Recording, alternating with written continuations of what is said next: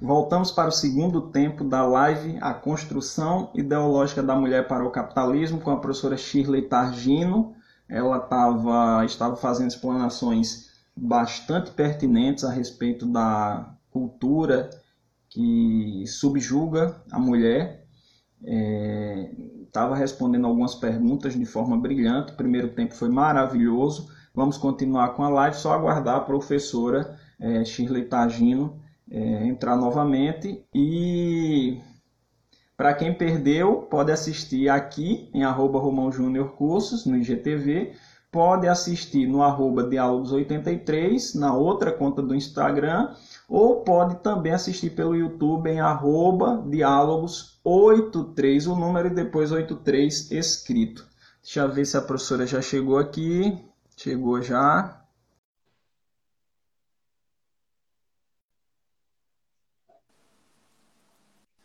Pronto, professora, à vontade, viu? Temos mais uma hora agora. Eita, é tempo, é tempo. Dá para conversar bastante. Tomara que o pessoal volte, hein? Sim, então, em relação à pergunta, né, que a gente tava, que, que o rapaz forneceu aí pra gente, na questão da discriminação por raça, né? E a discrimina... discriminação. Oi?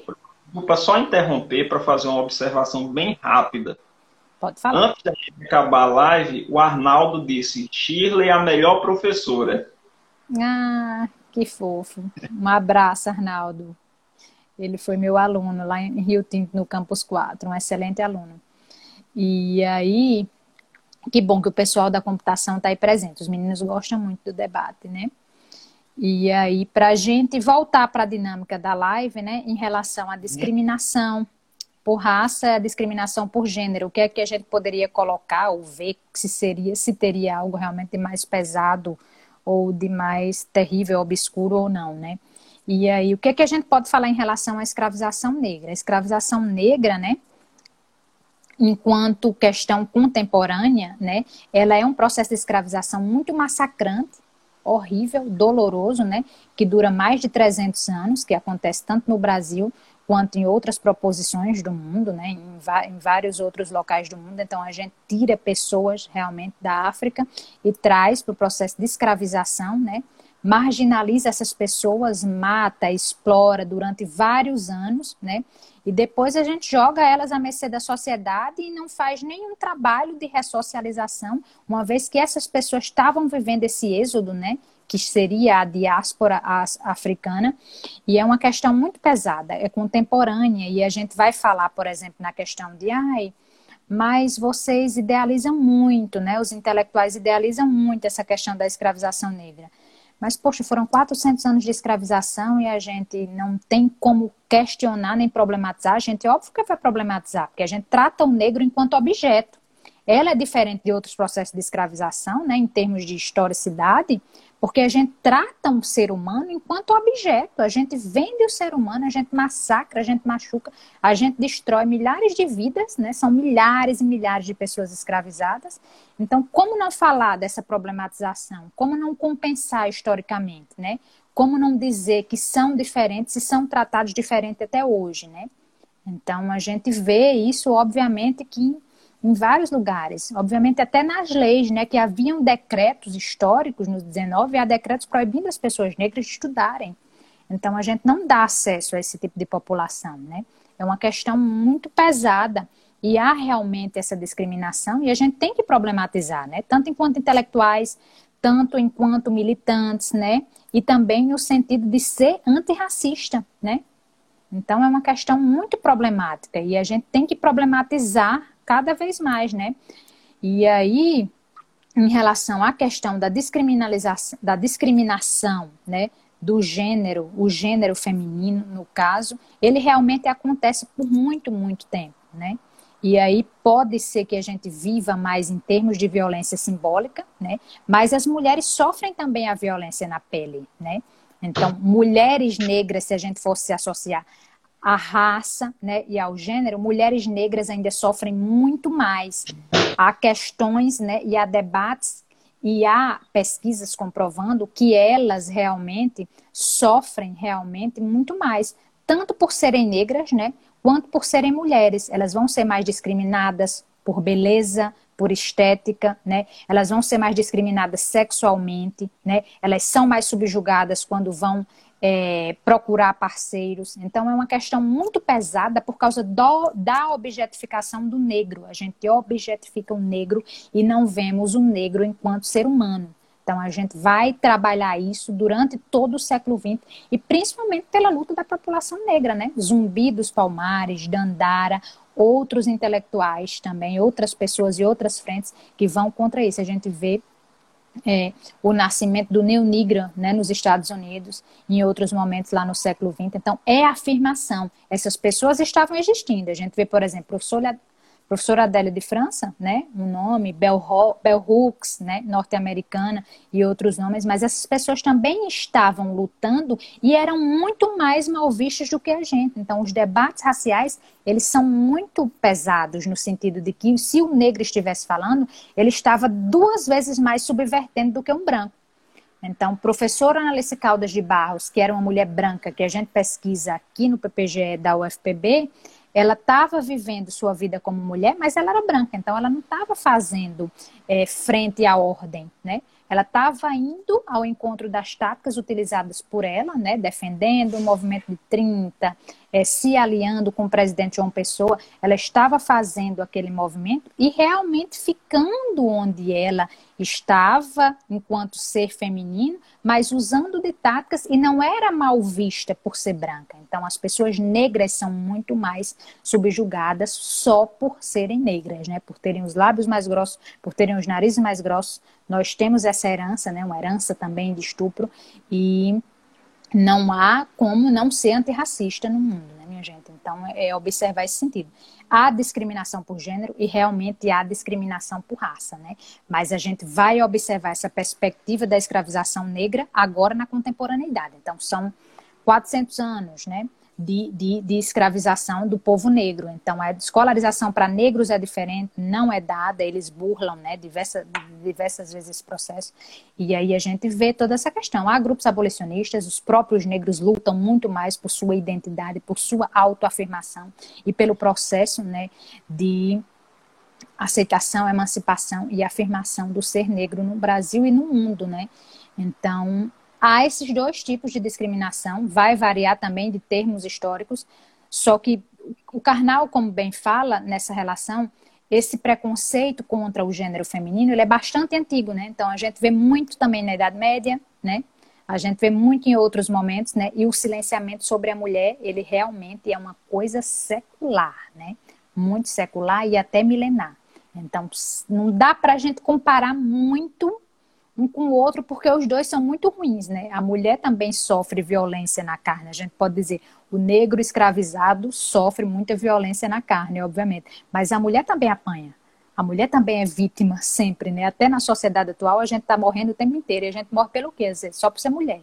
Porque às vezes ela separa, como os homens separam, como todo mundo tem direito de separar, né? Ou então, às vezes, só por exercer sua sexualidade, né? Sua homossexualidade né? Então, você é morta por ser mulher. Então, são quadros que a gente pode comparar, né? Assim, mas que essas relações elas são diferentes, são produzidas diferentemente, né? Então são relações que são produzidas diferentemente e devem ser vistas e observadas diferentemente, mas que há discriminação contra os dois, há. A gente não saberia, sabe, Romão, medir qual é a maior, qual é a mais difícil, porque vai depender de diversas situações. Mas, obviamente, que a gente não pode deixar de lado o processo da escravização negra, porque foi uma coisa realmente horrível para o mundo inteiro, né? Então, a gente escraviza pessoas, como é que a gente não vai tensionar e falar a respeito dessa questão, né, minha gente? E aí eu acho a que é nesse sentido. Sofre os dois tipos né, de discriminação com uma, uma elevação bem grande, né? Porque ela sofre as mesmas coisas que o homem negro sofre, sofre as mesmas coisas que a mulher, só que em um grau bastante elevado, né? Consegue amplificar bastante isso. É minha amiga bastante. Mary, entrou aí na live agora. Um abraço, Mary. Mary está assistindo a live direto da Austrália, é professora de Ciências Atuariais e tem um trabalho belíssimo ah, sobre a autoestima da mulher contadora. Eu acho, eu, eu, vou correr o risco de cometer um, um erro aqui, mas eu acho que Mary foi a primeira pessoa no Brasil a trabalhar essa questão do feminino dentro das ciências contábeis. Eu não, não, não, não tenho conhecimento de nenhuma outra pessoa aqui no Brasil que trabalhasse isso. Está fazendo doutorado aí, acho que é Austrália ou é Canadá, não sei bem. Ah, é, avise bacana. aí, né? Diga aí se eu errei alguma coisa. Muito Professora, bacana, Mary. Você conhece a então, Mary? Não, não. Estou só reafirmando aqui que quero ver o trabalho dela depois, né? Porque a gente trabalha um pouco com essas ciências exatas, aí eu gosto muito dessa questão também. Sim, aí só para a gente fechar. O poder. Sim, pois não, professora.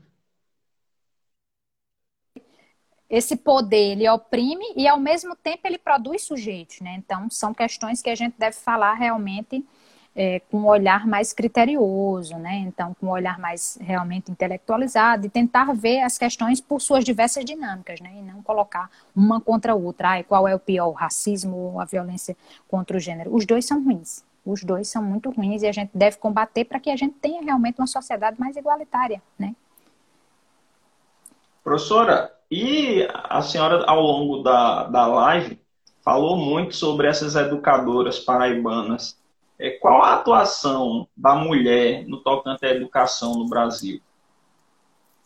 Elas, as mulheres estão sempre ligadas né, a, a, essa questão da escolarização, principalmente elas em termos do professorado, né, essas três professoras paraibanas, né, elas veem o processo de emancipação, né, de fuga dos próprios lares através do processo da escolarização, né? E elas veem o processo de emancipação em relação a essa dinâmica educacional, né? Quanto mais educação, quanto mais conhecimento eu vou ter, mais espaços melhores eu posso galgar dentro da sociedade, né? No 19 elas viam isso porque elas produzem também muito, ao mesmo tempo que são silenciadas, né?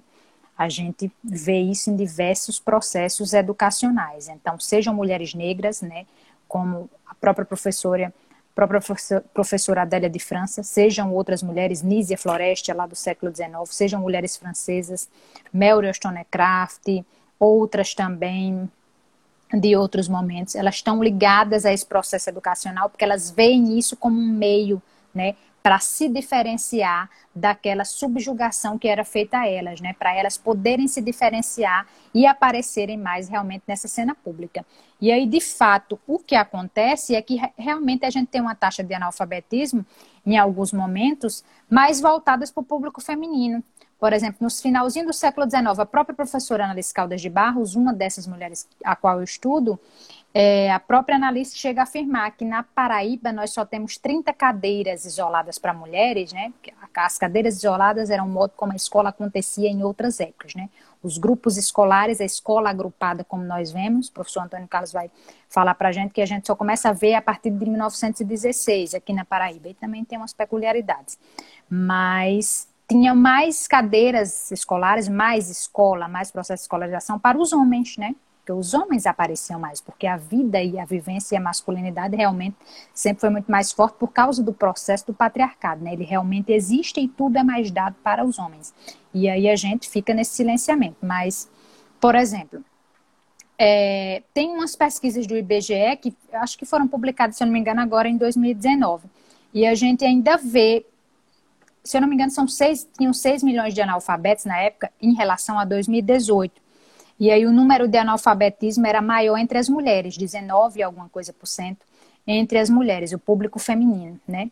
A gente vê que isso ainda se repete.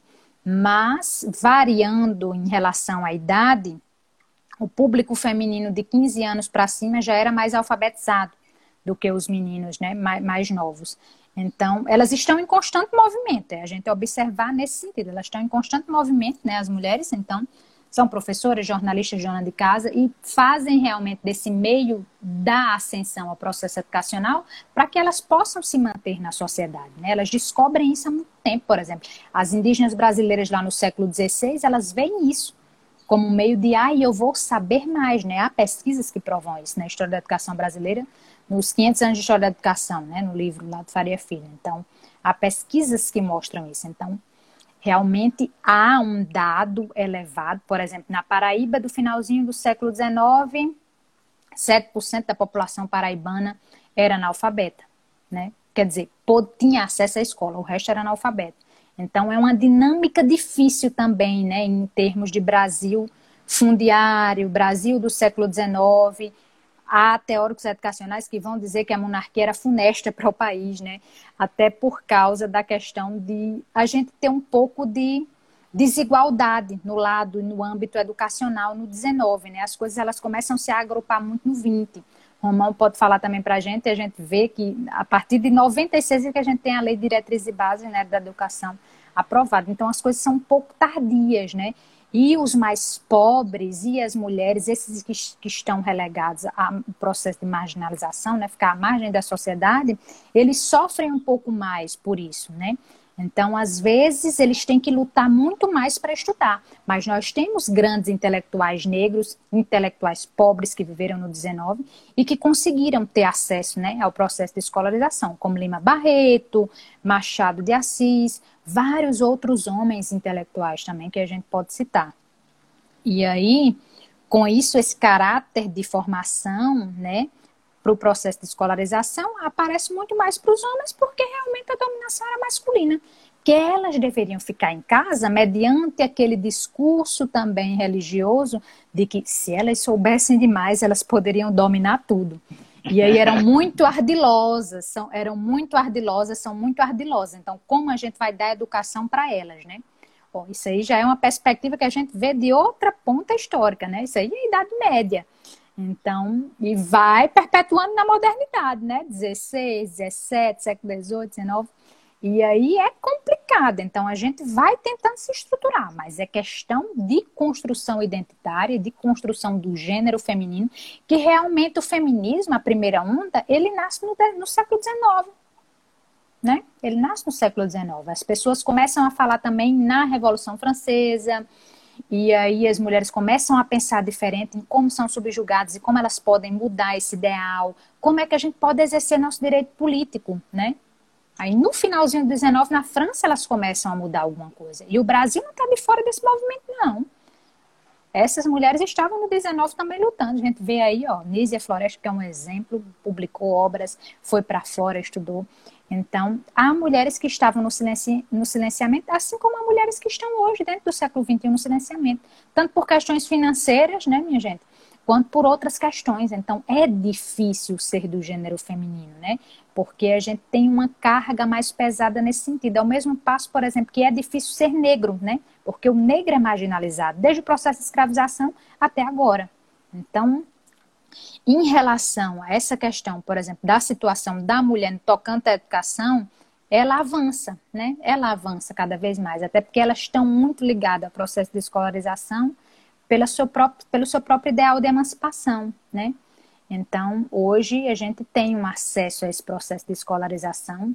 Há pesquisas, eu acho que vão indicar também que elas têm um caráter de formação até maior, né? Essa de lá, vocês podem procurar no site daquele Agência Brasil, foi publicado em 2019, que é uma pesquisa do IBGE. É, o caráter de formação. Eu acho que no ano de 2018 elas estavam à frente dos homens, em caráter de formação, né? Professoras, jornalistas é, da área contábeis, atuariais, né? 49,5% é o que eles indicam lá na pesquisa, é que elas estavam à frente dos homens nesse sentido, era 45% do público feminino formado, né? Mas aí, por exemplo, se a gente vê com o passar do tempo em outras histórias, no próprio sentido da escolarização da população negra, é, tinham mais mulheres negras analfabetas do que homens. Por exemplo, os negros analfabetos, né, também são mais os negros voltados para a vivência do 1910, 20, né, e finalzinho do 19, primeira década do 20. E aí, muito ligado ao processo de escolarização, né? Porque você era escravizado, você só se liberta do processo de escravização em 1888, né? Liberta mais ou menos, a gente que é mais acadêmico entende esse processo mais acentuado, mas não há passividade nesse sentido. As pessoas estavam trabalhando pelo movimento de escolarização e para se emanciparem né, e para terem seus estudos, porque a própria identidade brasileira no processo de industrialização pede isso, né? Até o professor César, ele comenta muito isso na UFMA, que ele tem até um livro sobre é, a educação no século XIX, que é cunhado no, no, no, Maranhão, mas que a gente pode trazer para a realidade paraibana.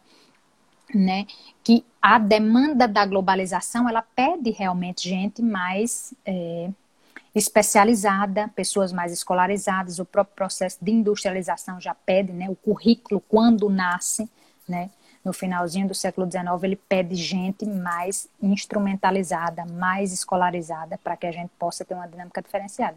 E as mulheres estão aí nessa, nessa, nessa rede de sociabilidade, né? tentando galgar. Esse era um dos espaços que elas podiam ser, era serem professoras, né?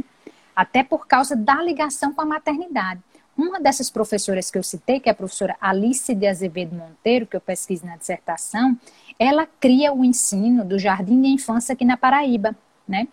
Ela cria primeiramente na casa de, um, de uma colega dela, professora, né, no sentido mais privado, e depois a inspetoria pública amplia para o geral do público, né? Então a gente tem o jardim de infância, tem aquele maternal para ensinar as crianças a alfabetizar, né, e cuidar delas naquele sentido. Então uma mulher traz isso para gente, né? E aí tem essa ligação com a maternidade, né? Por isso que ser professora, né, em alguns determinados momentos estava ligado com esse processo de feminização do magistério e outra coisa. Mas os homens também eram, por exemplo. Havia cadeiras isoladas no 19 que só podiam ser dadas por homens, mas haviam coisas que mudavam, né, de província para província. A professora Adélia de França foi uma que ministrou uma cadeira que era só para o público masculino, né? Eu acho que era de matemática, se eu não me engano. No 19, ela foi dar aula para esse público masculino, né, da matemática, ela enquanto mulher feminina.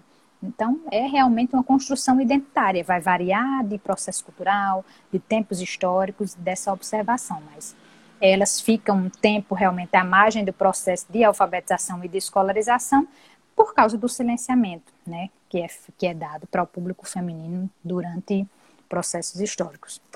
E é, e é bom que se diga que esse silenciamento ele é promovido pelos homens, né? São, é, é, é de interesse dos homens promover silenciamento. E da própria sociedade como todo, né? Porque assim, é uma rede de poder, né, que causa as diferenças e as desigualdades. Também não são só os homens de fato, porque alguns homens andam ao lado das mulheres, né, em alguns momentos. Por exemplo, na Revolução Francesa, a gente tem muitos exemplos de homens que são feministas e que já lutam pela luta do sufrágio feminino, né, e ajudam a elas. Então, a gente poderia colocar numa perspectiva da sociedade em si, né, do status quo, do establishment, da manutenção da função toda, né? Então seria a rede de poder como um todo, entende, Romão? Até para não criar essa divergência tão grande, um abismo entre os gêneros, porque assim não são todos os homens, né? Mas, por exemplo, por a modalidade da masculinidade estar mais em poder, realmente os homens estão lá representando né, essa questão. Mas, por exemplo, eu acho que a gente poderia colocar melhor essa questão de observar o gênero como uma categoria relacional, porque a própria Guacira Lopes Louro vai nos trazer isso para a gente, né? para a gente não ficar tanto na culpabilização né, dos homens e a vitimização das mulheres. Elas estavam lá, galgando seus espaços. Alguns homens outros não. Mas a realidade da rede de poder realmente é masculina, o patriarcado existe, eles estão lutando, mas não é tanto uma guerra de sexo. Ai, vamos prejudicá-las, vamos deixá-las à margem. não, assim, não é uma briga generalizada, né? Mas realmente há diferença o peso cai sobre ela, sobre ser mulher, né? E há peso também do machismo em cima dos homens, né? Quanto mais feminismo houver, mais você vai libertar os homens do peso do machismo, né? Ora, os caras não podem chorar, né?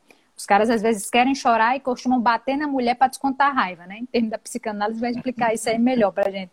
Mas é uma distinção muito pesada, assim, entre os gêneros, né? E essa diferença e essa questão mais problemática cai sobre o gênero feminino, né? É muito difícil. Então, há essas distinções biológicas, né? A diferença entre esses gêneros serve para explicar isso, justificar mais variações distintas dentro dessas, entre as mulheres e entre os homens, mas é, no geral, realmente o sistema como todo que é problemático, né? E aí é bom que a gente dialogue muito com os meninos, muito com a masculinidade, né? Para que a gente possa trazer eles para entender de uma maneira diferente, né? Porque não podemos julgá-los todos, assim, nem dizer que todos são machistas e são ruins, senão a gente realmente cria uma guerra de, de sexos aí, de gênero, né? Mas a gente chama tem que chamar, tem que chamar, né? Mas que realmente há opressão em relação do feminino, obviamente há. Não vamos dizer para não sair errada a colocação, mas há teóricos que veem o gênero com essa categoria relacional, né? Que aí a gente observa também a história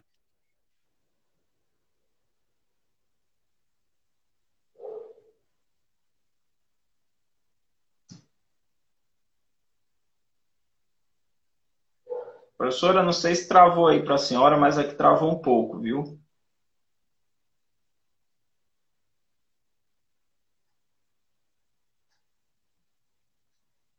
É, professora, travou. Professora, se estiver me ouvindo, eu vou fazer o seguinte: eu vou fechar essa. Pronto. Pode voltar, viu, professora? Estamos no aguardo. Travou aqui um pouquinho, mas acredito que quando a senhora voltar vai estar normal. Deixa eu ver se já voltou aqui.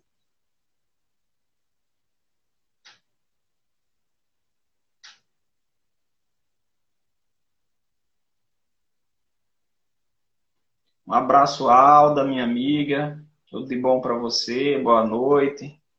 Aí acompanhando a live da sua área. Um abraço a todo mundo. Sejam bem-vindos à live. Estamos aguardando a professora Shirley Tagino voltar é, para continuar esse, essa belíssima live, muito instrutiva, tudo muito bem fundamentado. Eu estou gostando bastante, inclusive aprendendo com, né? Isso é muito bom. E quem for assistir depois, toma nota, vai, que tá uma aula assim maravilhosa, muitas informações, muitas indicações de livros, tá? Então, quem tiver aí, depois assiste com calma, vai anotando essas informações, são informações muito importantes, muito importantes, e que dão um direcionamento bastante interessante para a nossa vida e para a nossa vida acadêmica também. É, professora Shirley, estamos aqui. Se ela já voltou. Vamos aguardar aqui a professora Shirley.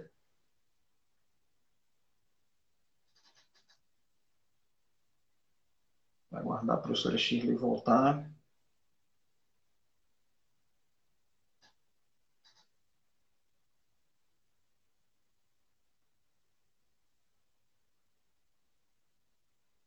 Estamos aguardando, professora. Opa, voltou.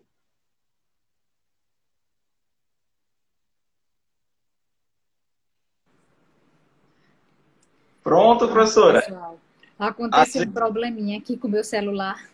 e aí agora deu para deu para voltar. Tá dando para ouvir bem? Agora eu tô perfeitamente, perfeitamente. Agora Tudo perfeito. Melhorei. E aí, só para a gente finalizar, né, sobre aquelas diferenças e desigualdades que a gente estava falando. Então, a gente começa a observar que há uma construção, mas outras, outro, outros fatores produzem também diferenças, né? É, a igreja produz diferença e leva uma grande culpa por esse silenciamento do feminino e pela opressão contra as mulheres, né? Não só os próprios homens, né? Não só a própria masculinidade a igreja, a própria escola também produz diferenças, né? Então a gente enquadraria nessa questão mais geral, né, da própria sociedade e o establishment como um todo, né? Porque vão variar de momentos e a gente vê alguns exemplos de homens caminhando ao lado do, do, do feminino, né? E aí... Professora, e a sua dissertação enfocou educadoras paraibanas, não foi isso? Durante a live a senhora já deu alguns exemplos e tal. Qual a contribuição efetiva dessas mulheres para a educação do nosso Estado? Na dissertação, nós trabalhamos com três educadoras paraibanas, né? que foi a professora Albertina Corrêa de Lima, é, a professora Analice Caldas de Barros e a Alice de Azevedo Monteiro. Todas elas, todas as três, né, são professoras, educadoras, trabalharam com diversas formas de escolarização aqui na Paraíba, né? Trabalharam no Liceu Paraibano, né, na Escola de Aprendizes e Artífices, né. Também trabalharam com genealogia, taquigrafia, é, datilografia e outros é, e outras atividades e ocupações, né, que era muito tida também para o público feminino em determinadas épocas. E atuaram na imprensa, né? Então, a gente diria que há uma relevância muito importante, né? Destacar e observar os escritos dessas mulheres. Elas deixam muita coisa escrita para a gente, a gente analisa bastante no nosso grupo de pesquisa, né? Sharia está aí, pode, pode falar mais também sobre isso. Mas são mulheres, né, de seu tempo, né, não são à frente nem nada, mas são mulheres do seu tempo, do século XX, né, que produzem realmente um, um grande legado para a população paraibana, elas lutam pelo sufrágio feminino, né? Elas criam uma fundação, uma fundação paraibana pelo progresso feminino, então elas davam aula de música, de alemão, de francês, elas combatiam a mendicância no Estado, né? elas criam sociedade de proteção aos Lázaros da Paraíba, a contra a ranceníase. Então, a professora Alice de Azevedo Monteiro institucionaliza o sistema de ensino da modalidade do maternal, da modalidade dos jardins de infância na época, né? Então, é um legado de muita contribuição e que a gente pode encontrar nas nossas pesquisas, né? Do que a gente analisa enquanto fonte, né? É, dos escritos dessas mulheres, e são mulheres realmente que estão no engajamento. São mulheres brancas, obviamente, né? A gente faz a, a, a, crítica, porque realmente é um feminismo branqueado, são mulheres de classe média, de classe muito mais abastada do que outras mulheres, então elas aparecem mais por isso na imprensa. Mas, ao mesmo tempo, né, como dizem os estudos feministas é, alemães, diferentemente das classes sociais, elas são mulheres e estão dentro, né, desse sistema de opressão. Então, são mulheres que lutam, né, e que trazem à tona, né, o nosso diferencial enquanto feminino, né, enquanto emancipação política, enquanto emancipação social, emancipação dos corpos, né. Muitas são mulheres realmente religiosas, né, então, essa onda do feminismo também, essa primeira onda do feminismo, enquanto processo de emancipação, estava ligada também à religiosidade, defendiam muito a maternidade. Então, não deixam de serem mulheres interessantes porque também estavam dentro de casa. E, obviamente, que todas as mulheres podem fazer o que elas quiserem, ficarem dentro de casa, serem mães, serem autônomas, ou saírem. A luta realmente do feminismo é essa, né? Para que elas possam fazer o que elas realmente querem e que elas possam fazer de um tudo, né? E não só ficarem subjugadas a um silenciamento. Então, essa é a construção da identidade feminina e que está presente na cena pública paraibana em nome dessas mulheres e de várias outras professoras, como a Lília Guedes, como a Eudésia Vieira, que era uma mulher negra, né, que tornou-se médica e uma pessoa muito influente também nessa cena pública paraibana. Então, são três mulheres que atuam nesse cenário educacional que fundam essa associação pelo progresso feminino, que tem coluna no grande periódico da gente da capital, que é o jornal União, né? Então, são mulheres realmente que lutam pela emancipação desse sufrágio feminino, que escrevem na imprensa, elas aparecem né, nesse sentido. Outras mulheres também apareciam, obviamente, de outras formas, né? Estavam construindo sua luta também. Mas essas, elas estão aí aparecendo. A gente acha, estuda, né? E traz à tona para que o público conheça. Porque, como a gente falou no início, às vezes elas nomeiam até a escola pública e a gente não sabe quem são, né? Mas foram mulheres realmente muito importantes e importantes para a gente, enquanto menina, enquanto feminino, né? Enquanto professoras, porque sem essas mulheres lutarem por nós, por isso que o feminismo é importante, a gente não pode deixar ele de lado, mesmo sendo conservador, né? Meninos, garotas que estão escutando, a gente não pode deixar ele de lado, porque sem eles a gente não seria muita coisa, né? Então, quem luta pelo voto feminino é mulher, né? Quem luta para sair de casa e ir para o trabalho é mulher, né? Claro que alguns homens ajudam em alguns momentos de luta, mas quem está lá na, na ardidura da coisa sai o público feminino. Então, é isso, né? A gente pode pensar nesse sentido, que as mães realmente criem meninas para que conheçam suas histórias, né? Os meninos também, né, para que conheçam essa história, para que se libertem também desse grande peso que é a opressão em cima de qualquer qualquer questão, de qualquer coisa, né? O próprio machismo ele oprime muito, né? Então, que meninos chorem, que meninas chorem, né? Que a gente possa ser livre em todo sentido, como diz a Simone de Beauvoir, né? E aí... Professora. É, muitíssimo obrigado. Foi realmente uma aula brilhante. Não foi uma entrevista, foi uma aula. E eu aconselho as pessoas que estejam assistindo e queiram se aprofundar no assunto, anotem as referências bibliográficas que a professora passou, anotem os dados estatísticos. Foi uma entrevista bastante fundamentada, quer dizer, contra fatos não há argumentos. Então, a história está aí, é muito bem contada, está documentada, existem dados estatísticos. Então, é, fora isso, é opinião. E a opinião, na minha concepção, ela só deve ser ouvida e aceita se ela estiver do jeito que a nossa live foi hoje, muito bem fundamentada, muito bem explicada, factual e não faketual, né? A apropriação, né? A apropriação é tudo. E a gente, enquanto intelectuais, né? Intelectuais mediadores, como somos, a gente tem que ter uma apropriação do que está fazendo. Né? Então, realmente, a gente não está criando história, a gente está fazendo história e analisando através de fatos, de fontes, de movimentos e dando né, continuidade a esse, a esse segmento social, né, a essa questão cultural e a todo o nosso processo enquanto humanidade. Né? A história é muito para isso, né, para nos marcar enquanto humanidade, né? para observar o passado, né? para que a gente possa entender o futuro e possa entender até o próprio presente. Né? Então, por isso que a universidade pública, gratuita e de qualidade, ela é muito importante, minha gente. Então, a gente não pode deixar nunca, mesmo em caráter conservador, de defendê-la, porque ela é para todos nós, né? A gente precisa realmente estar tá aprendendo. Não há um caráter de politicagem dentro da universidade. A gente está falando embasado em intelectuais, né? Mesmo que sejam diferentes, né? De ideologias diferentes, mas são intelectuais que têm uma representação, que realmente dedicaram seu tempo a uma obra grande, né? A produzir conhecimento, a produzir educação. E todos eles realmente são muito válidos. Então, eu diria que, primeiramente, é bom a gente lê-los, né? Antes de ouvir algumas falácias em relação a eles, porque são caras e mulheres muito bacanas e que trazem só conhecimento para gente. Então, não é coisa de briga, não é coisa de politicagem. Então, são caras realmente bem basados, né? Solicitados durante muito tempo. E é importante a gente conhecer, né? Conhecimento, quanto mais, melhor, né? Diria que é isso, né? Professora, eu aprendi muito com essa live. Já estava querendo chamá-la para fazer a live há algum tempo e confesso que estava com vergonha. a senhora mencionou que deu aula em Rio Tinto, ou ainda ministra aula em Rio Tinto. Eu sou de Rio Tinto, né? Ai, amo Rio Tinto.